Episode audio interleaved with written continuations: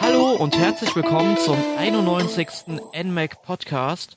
Mein Name ist Erik Ebelt und heute reden wir über das Spiel LBX, also Little Battlers Experience. Und um dieses Thema zu besprechen, habe ich mir auch den Tester des Spiels für den Podcast herangezogen, den Sebastian Klein. Hallo Sebastian.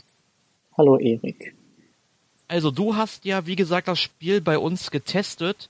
Ähm, ja. Magst du unseren Hörern mal erzählen, worum es in LBX überhaupt geht oder was ist LBX überhaupt?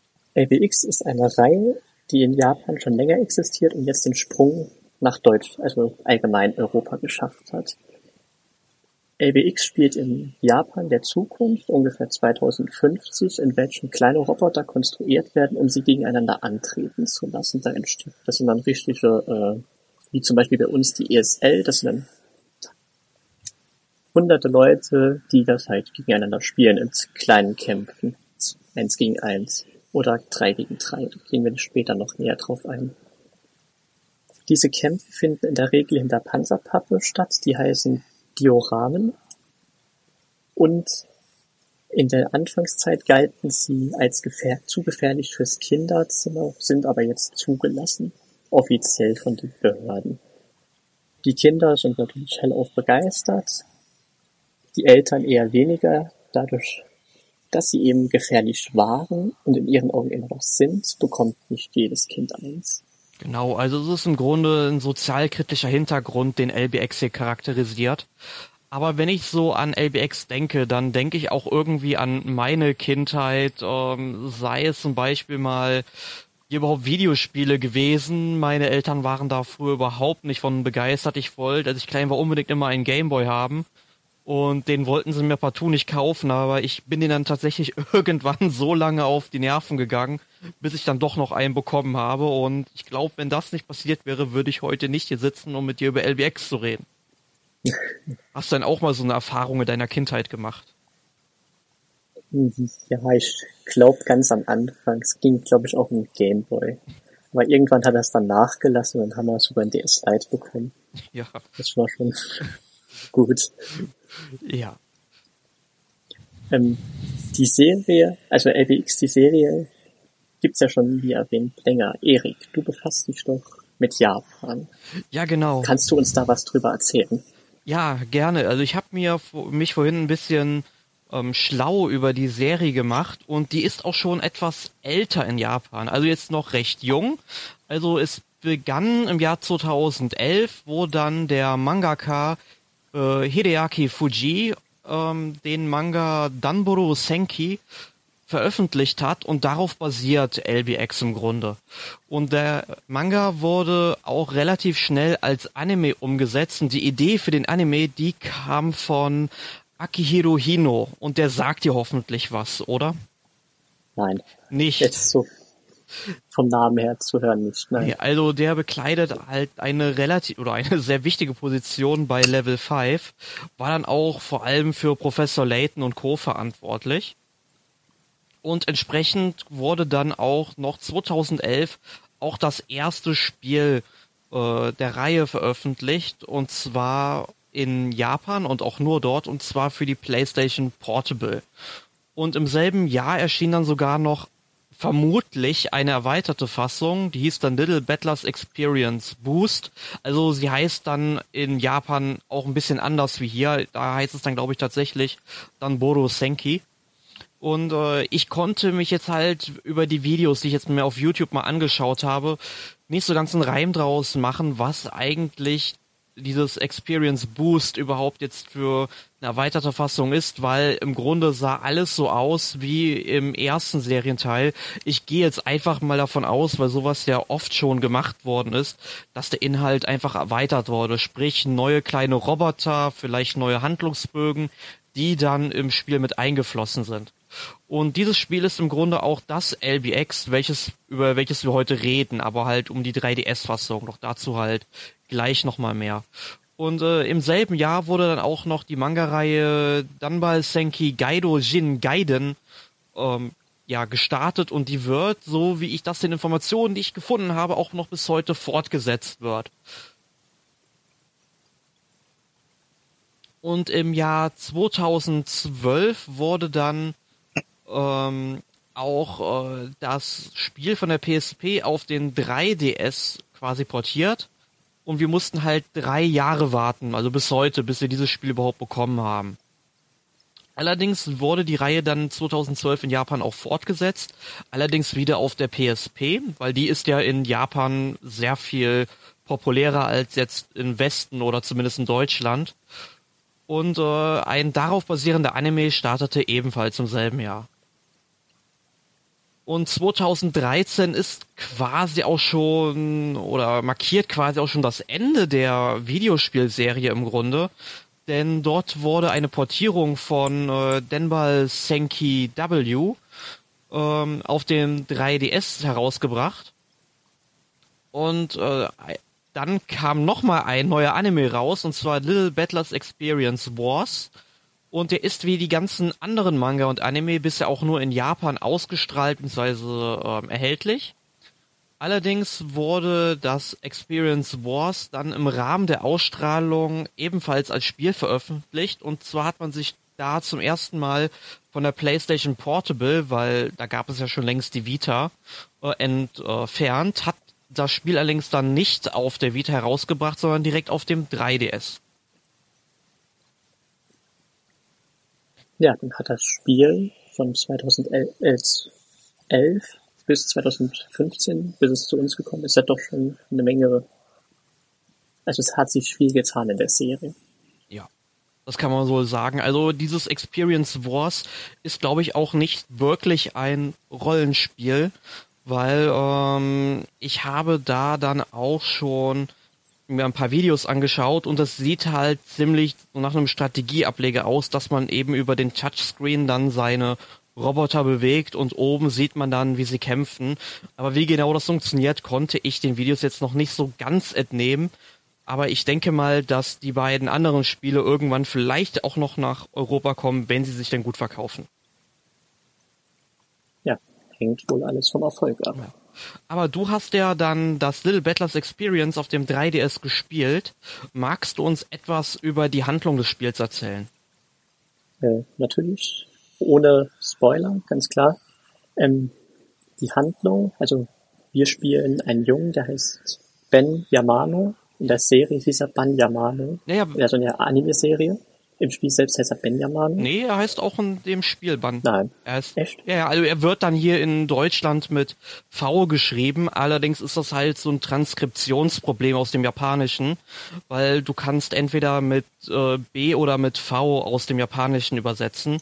Ähm, das Problem dabei ist halt, es hört sich ziemlich gleich an, wenn du es auf Japanisch aussprichst. Es steht jetzt halt nur tatsächlich in unseren Unterlagen mit B und auch in den Artikeln, die ich da gefunden habe. Weil es klingt halt mehr wie B als V.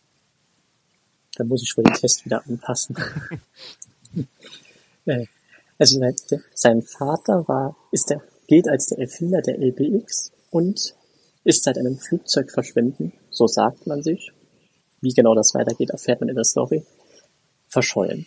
Das sei damals abgestürzt. Es ist einfach vom Radar verschwunden. Es wurden weder Leichen noch Flugzeugteile gefunden. Und aus diesem Grunde verweigert die Mutter Ben Baban äh, ihm ein LBX zu kaufen, beziehungsweise damit zu spielen. Aber wie Kinder nun mal sind, er macht es heimlich. Mit seinen Freunden im hiesigen äh, LBX Store.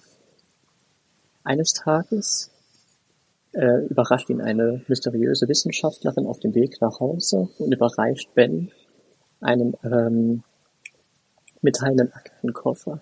In, die, in diesem befindet sich ein geheimer LBX, der bislang noch nicht mal im neuesten Magazin erscheint. Wie später herauskommt, ist es ein spezieller LBX. Ähm, dann überschlagen sich die Ereignisse und Ben wird plötzlich in eine Verschwörung verstrickt und findet sich auf einer Mission wieder seinen Vater zu retten. Genau, aber wie die Handlung sich jetzt weiter strickt, wollen wir jetzt natürlich nicht spoilern.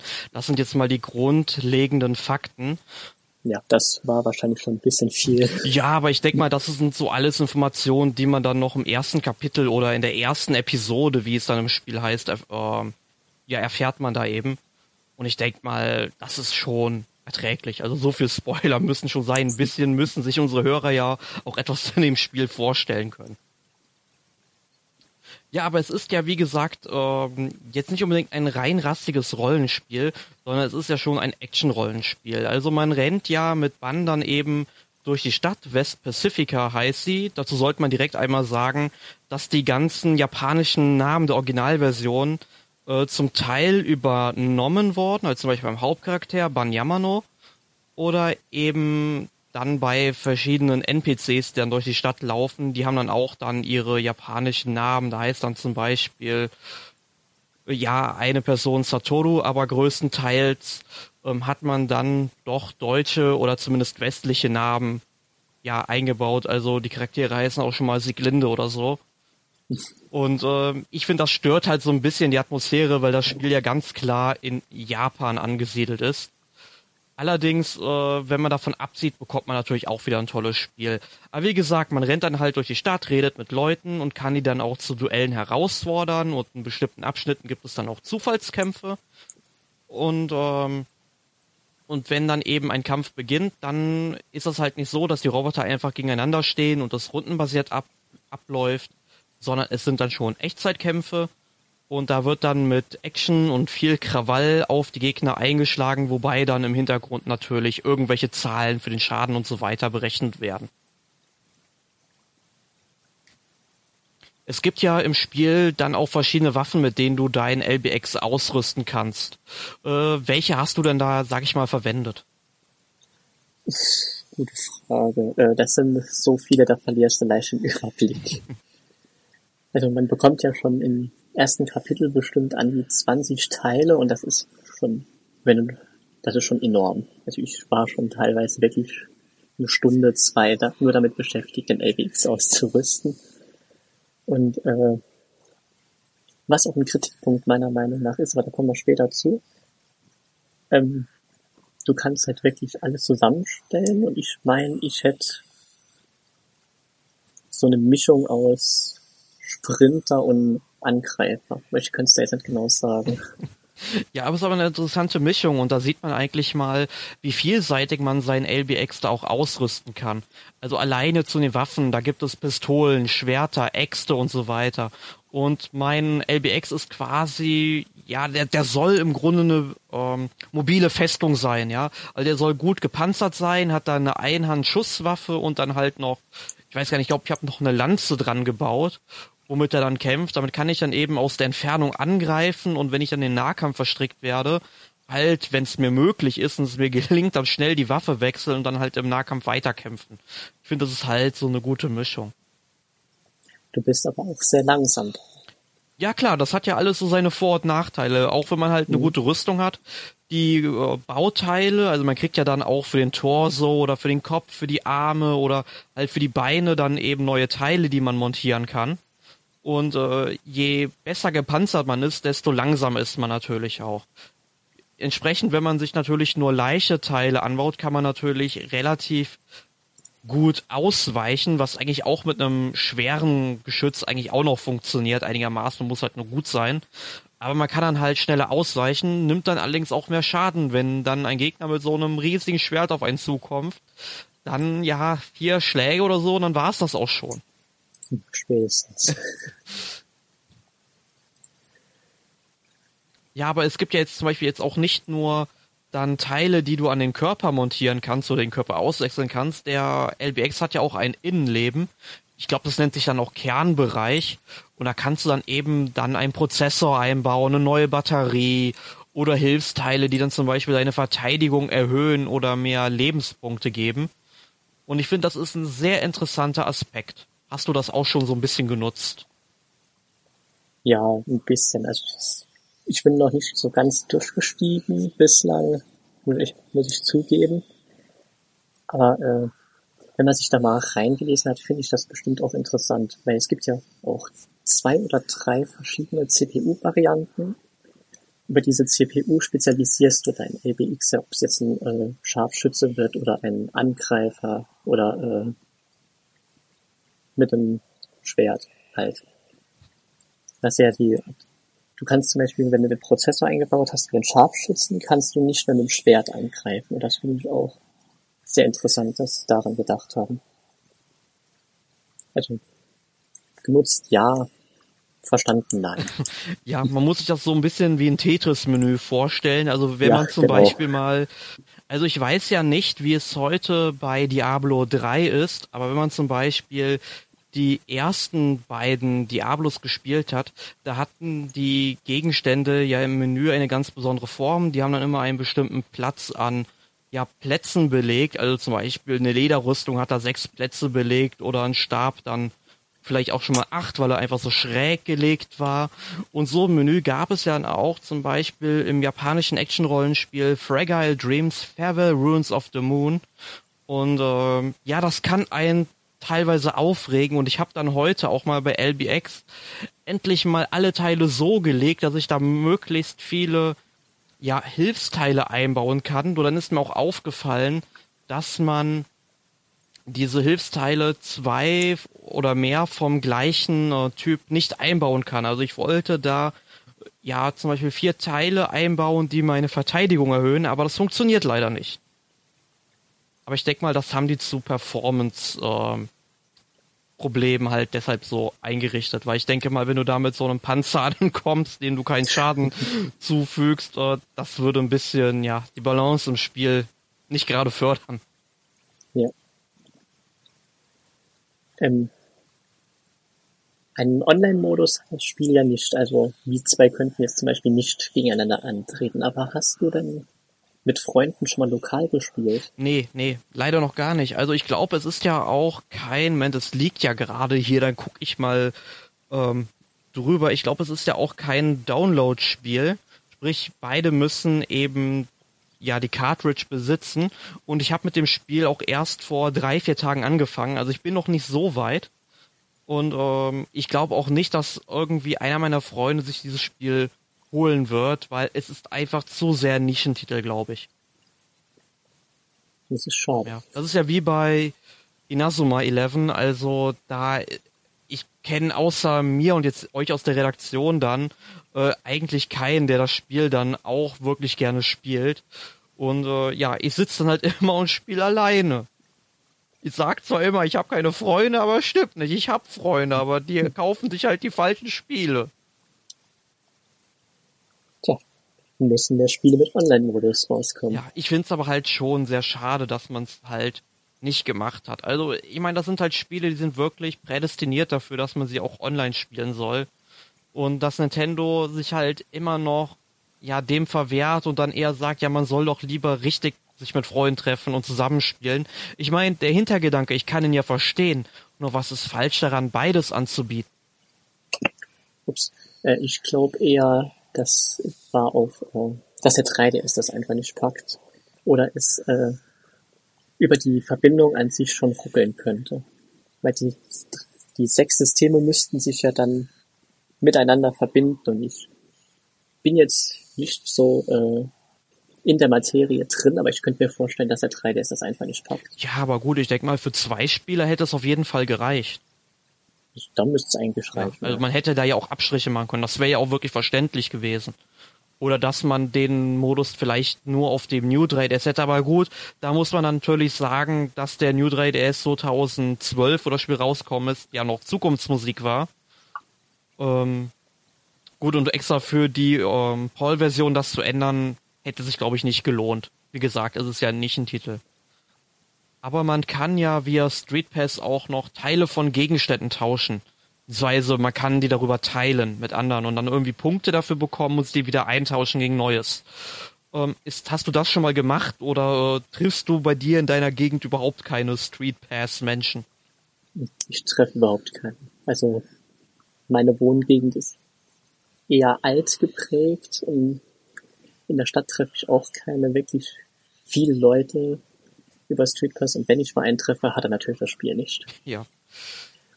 Und die Nintendo Zone besuche ich einfach nicht oft genug. Ja. Vermutlich nur. Bislang kam auch noch keiner. Ja, also da sieht's bei mir mit der Uni natürlich besser aus. Da treffe ich halt häufiger Leute, die halt auch mit einem 3DS bewaffnet durch die Gegend laufen. Allerdings äh, habe ich momentan noch Semesterferien und entsprechend konnte ich das auch noch nicht testen. Und wie gesagt, ich sitze erst seit drei, vier Tagen da dran. Aber wie hat dir denn die Optik oder überhaupt diese technische Gestaltung des Spiels gefallen? Also es ist ja so eine typische Anime-Atmosphäre von Level 5 mit Zwischensequenzen und schöner Musik und allem, was es da so gibt. Also ich fand das jetzt persönlich gut. Ich habe Professor Layton sehr gerne gespielt und man findet sich direkt wieder. Das ist äh, wirklich, die Zwischensequenzen finde ich persönlich auf Professor Layton Niveau und das ist schon hoch. Ja, gut, ich würde es jetzt vielleicht ein bisschen mehr mit Inazuma 11 vergleichen, so vom Stil her, aber du hast schon recht, also die Zwischensequenzen sind wirklich hochwertig und ähm, die sind dann auch zum Teil ja vertont, also die wichtigsten Sachen. Ja, aber auch wiederum auf Englisch, wenn ich mich richtig erinnere. Genau, das finde ich halt auch so schade, dass man nicht die Möglichkeit hatte, dann vielleicht zur japanischen Sprachausgabe zu wechseln. Und ich bin mir gerade nicht so ganz sicher, es gab ja bei dem Spiel auch einen Intro-Song. Und ich glaube, in der deutschen oder europäischen Version fehlt der, glaube ich. Also er ist, die Musik ist zwar da, aber ich glaube, man hat den Ton dann abgestellt, weil der dann, glaube ich, nur auf Japanisch war. Aber da bin ich mir wirklich nicht sicher. Nur solche Sachen finde ich halt immer sehr schade. Da bin ich mir jetzt auch echt unsicher. Ja. Aber wie ist denn so deine Allgemeinung zu dem Spiel? Das, was du gespielt hast, hat dir das gefallen? Definitiv, ja. Also ich würde mir auch wünschen, dass äh, der nächste Teil zu uns kommt. Das Spiel ist wahnsinnig gut, vor allem mit seinen Optimierungsmöglichkeiten und du verbringst Stunden damit, dein LBX zusammenzustellen und dann hast du noch stundenlange Story vor dir. Also und die Story ist auch richtig gut gemacht, meiner Meinung nach. Also ja, sie ist halt typisch Level 5, ne? Ja. Total überdreht. Hat eigentlich im Grunde äh, fast nichts mit der Realität zu tun, so wie da die Handlung so zusammenhängt. Aber es ist halt eine schöne Geschichte. Man lässt sich halt gerne drauf ein und lehnt sich zurück. Genau. Ja. Ich sehe das auch so wie du. Also ich hatte jetzt in den ersten fünf, sechs Spielstunden, die ich hier jetzt ähm, auf dem Konto habe, wie ich sehe, ähm, doch sehr, sehr viel Spaß mit dem Spiel. Also ich habe allgemein mit Level 5 Titeln äh, immer sehr viel Spaß. Es kann höchstens sein, dass ich das Spiel irgendwann mal abbreche, wie es dann letztes Jahr mit Fantasy Life war, weil da war mir der Umfang doch etwas zu enorm. Aber ich finde hier bei LBX ist es wirklich ein guter Umfang, der äh, die schön durch die Story führt und ich meine, ich bin jetzt gerade erstmal am Anfang des zweiten Kapitels, nach sechs Stunden, ja, weil ich habe einfach so viel Zeit schon darin investiert, dann mit den Leuten in den Städten zu kämpfen, um mich aufzupowern. Man kriegt ja halt auch Erfahrungspunkte und auch die einzelnen Bauteile der LBX leveln ja mit auf. Also man hat da ordentlich was zu tun. Ja. Ja. Also wenn man irgendwie mal eine lange Autofahrt vor sich hat, ist das auf jeden Fall ja.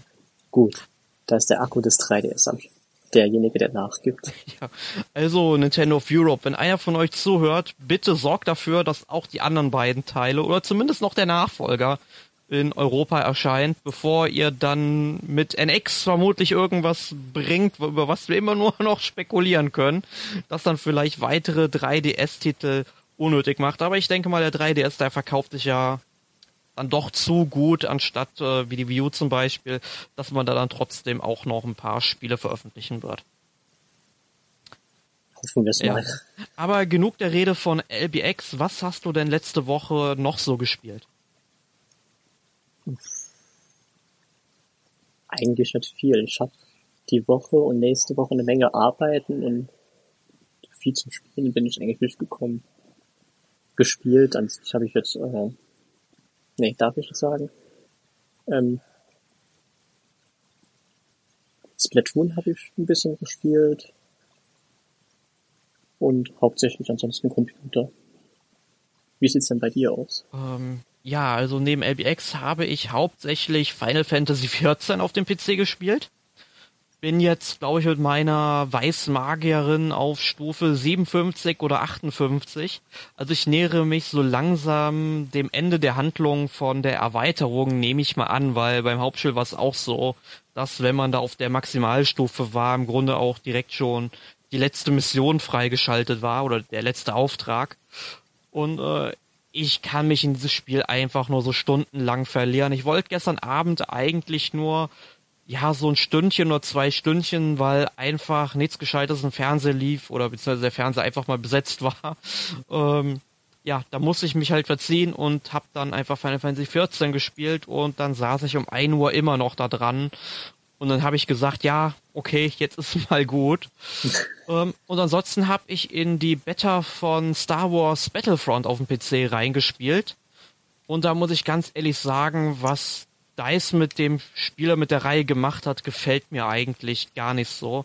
Also es hat ein wirklich schönes, äh, wollte schon gar Konstrukt sagen, nee, aber es hat eine schöne Außenhülle. Also Star Wars Atmosphäre ist auf jeden Fall gegeben, allein von der Musik von John Williams und der ganzen Architektur, dem Planeten, den Feinden und ja, also Rebellen und Imperium Anhänger. Also da wird schon ein ordentlich was geboten, aber so spielmechanisch gefällt mir das irgendwie gar nicht. Also es ist halt nur eine Beta und da fand ich es halt ziemlich schmalspurig, noch ein bisschen unausbalanciert und aber ich denke, das sind halt wirklich so Sachen, die müssen die einfach bis November hinbekommen und oder doch November kommt das Spiel ja raus.